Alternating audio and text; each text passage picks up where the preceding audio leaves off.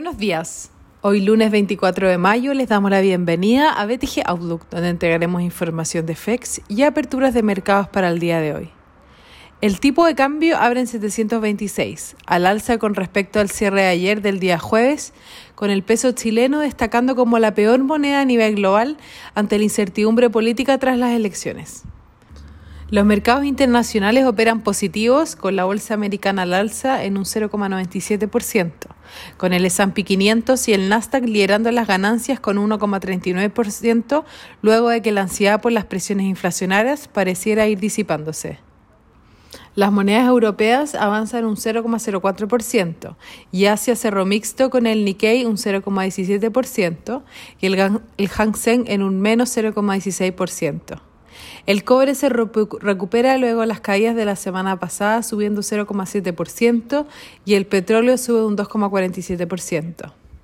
El Bitcoin alcanza su mayor alza diaria desde febrero tras las fuertes ventas del fin de semana, en donde cayó más de un 18% ayer domingo.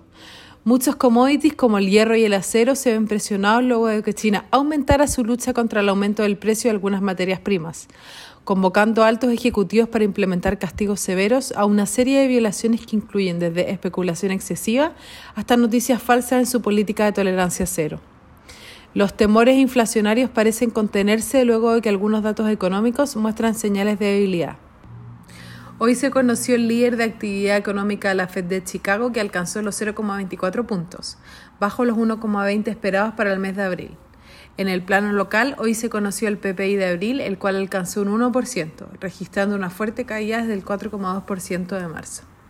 El tipo de cambio abre en 726 y toca mínimos de 719,40 en primera hora de transacción, para luego retomar el rumbo alcista hasta niveles de 728 en este minuto, siendo el peso la peor moneda a nivel global.